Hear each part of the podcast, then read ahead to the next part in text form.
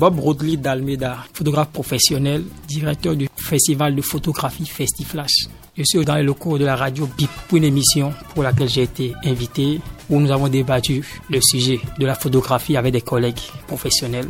Ce fut un bon moment d'échange où il a été question de répondre aux attentes, aux appréhensions par rapport au métier et comment célébrer la journée mondiale de la photographie au Bénin. Ça a été une joie pour moi de rencontrer ou de prendre contact avec une équipe de jeunes dynamiques et très professionnels. Ça, il faut le souligner. Je sais que mes prédécesseurs l'ont dit, mais je le répète, très dynamique et je vous souhaite le meilleur. C'est vrai que je suis pas trop radio, mais ce fut un grand plaisir pour moi de pouvoir intervenir sur vos antennes. Je pense aujourd'hui, il n'y a pas de format de radio pour moi.